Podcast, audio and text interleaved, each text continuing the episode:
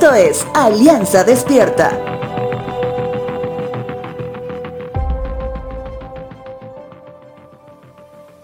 Si el día de hoy hablamos de piedras en la palabra de Dios, al menos en este momento me viene dos tipos de ellas. Una es la piedra lisa que debía ser lanzada por David para que quede enterrada entre ceja y ceja del filisteo de casi tres metros de altura llamado Goliat. Recuerdo también de un grupo de piedras que siendo agarradas por varias manos, no fueron lanzadas a una mujer encontrada en pleno acto del adulterio. Cuando el joven David se enfrenta a Goliat, menciona el motivo por el cual lanzaba la piedra. Primer libro de Samuel, capítulo 17, verso 45. Tú vienes contra mí con espada, lanza y jabalina, pero yo vengo a ti en el nombre del Señor Todopoderoso, el Dios de los ejércitos de Israel, a quien has desafiado. Cuando la mujer encontrada en adulterio debía ser castigada hasta la muerte por pedradas, Jesús nuestro Señor, que se encontraba ahí, a pesar de haber recibido una pregunta maliciosa por parte de los fariseos, cita lo siguiente.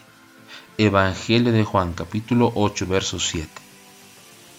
Y como ellos lo acosaban a preguntas, Jesús se incorporó y les dijo, Aquel de ustedes que esté libre de pecado, que tire la primera piedra.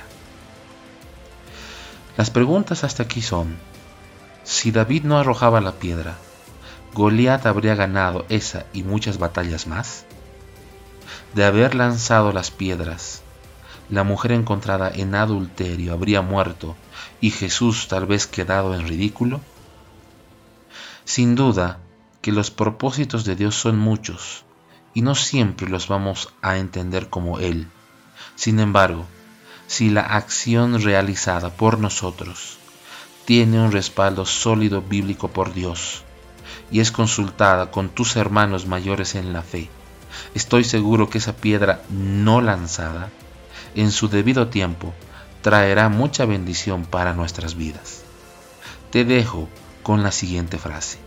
Señor, ayúdanos a conocer más y mejor tu voluntad sobre nuestras vidas.